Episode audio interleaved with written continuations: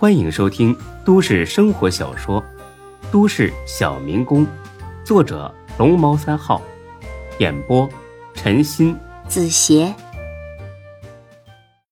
第六集。夏佳琪毫无防备，竹筒倒豆子似的说了起来：“我妈妈做房地产的，爸爸在一家单位上班，哥哥在美国读书，明年就毕业了。”孙志听罢。如释重负的呼了口气。原来夏佳琪是名副其实的白富美，好，真是太好了。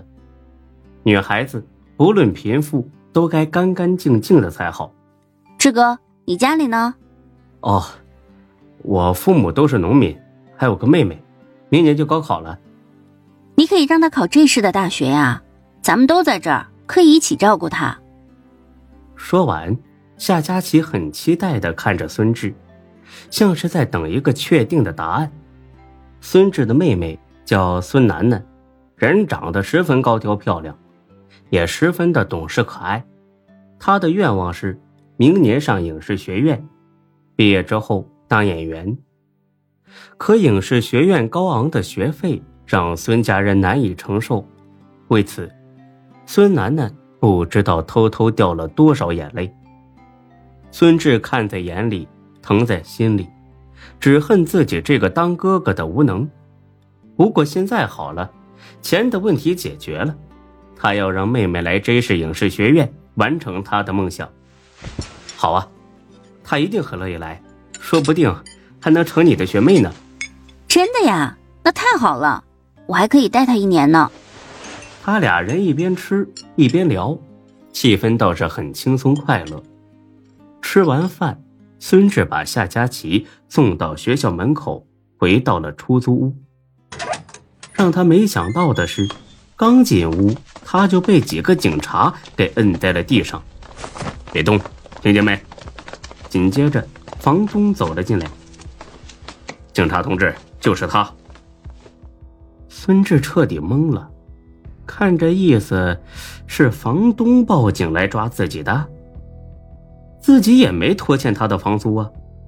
再说了，就算拖欠了房租，那也不至于叫警察来抓人吧？你们干什么？你们，我犯了什么法吗？孙志使劲的想挣脱开，可是被两个魁梧的警察死死的摁住，动弹不得。一个带头的看了他一眼，指了指一边的桌子。上面是几万块的现金，还有几包被分装好的面粉，就是用来忽悠大毛哥的那种面粉。孙志一下子明白了，哼，这个现场太像毒贩子落网了。接下来，房东刘永才的话，更证明了孙志的猜想。警察同志，这小子原本穷的连房租都交不出来了。但最近突然大方起来，还鬼鬼祟祟的。今天我偷偷进来一看，可么吓死我了！这抽屉里全是钱和毒品。嗯，你们快点把他抓走，千万不能再放出来了。放屁！你才是毒贩子呢！警察同志，那是面粉，不信放开我，我吃给你们看。领头的警察冷冷的看了眼孙志，然后到外面。跟房东聊了几句，最后把孙志带回了缉毒大队。孙志被关了起来，他大骂了一阵，突然停下，继而坐下来开始冷笑：“哼哼，我倒要看看你们怎么收场。”果然，不到半个时辰，抓他的警察头头就过来了，一脸的歉意：“呀，呃，实在不好意思呀，我们化验过了。”里面确实都是面粉，至于那些钱，我也派人去你说的那家彩票站调取监控核实了，确实是奖金。你现在可以离开了，我会派两个同事去你的房东家跟你房东解释。孙志瞟了他一眼，翘起二郎腿，点上一根烟，就是不开口。这警察有些心虚了，毕竟这回是他们做错了。现在网络这么发达，万一这事儿被捅了出去，万一形成舆论，轻则被记过，重则脱了这身警服。真的很抱歉呐，这几天呢，我们接到了不少的举报，说是在辖区内出现了毒贩。今天呢，接到你房东的报警电话，去看了现场之后，头脑一热就把你给扣了，实在不好意思啊，请你多多谅解。孙志嗯了声，继续抽烟。同志啊，我送你回去行吗？我向你房东解释。哦。见孙志这个态度，这警察没招了。同志，要不你说个解决的办法？咱们也不能这么耗下去啊，是不是？孙志笑了笑，呵呵，叫你们领导来，我倒要问问，像你这样乱抓人还有没有王法了？这警察听罢，心里很是担心。最近单位要提拔几个干部。他是被考察的对象之一，这紧要关头要是出点岔子，那真是得不偿失。见孙志虽然不依不饶，但似乎并没有太大恶意，这警察笑着坐了下来。不打不相识嘛，我叫孙强，小同志，你自己想想，若是有一个毒贩落网，会有多少人受害呢？会有多少家庭支离破碎？今天抓了你是我的错，但是我不后悔，因为我的原则就是，宁可错抓一千，也绝不放过一个真正的毒贩。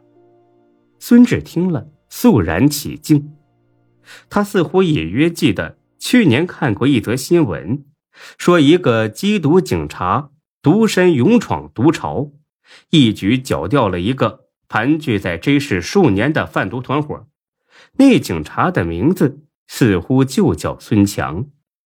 你，哎，你是不是去年公安部表彰的那个英雄缉毒警察呀？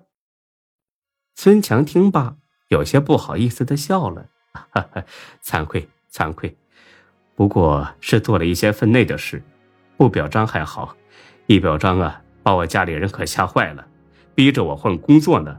弄得我好一阵头大。那你为啥不换一个安全点的岗位啊？有了这么大功劳，提点条件也不算过分吧？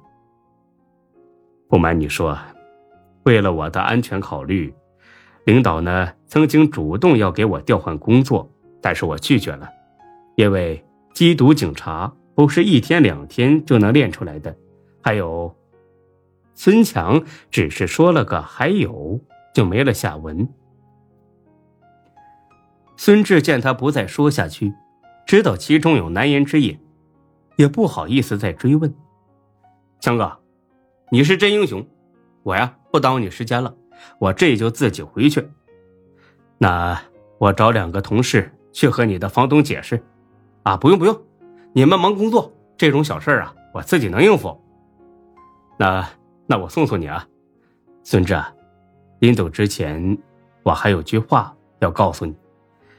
虽然我不知道你为什么把面粉装成一包包的，但是呢，我希望你永远别碰这个东西，否则的话，我一定会抓你。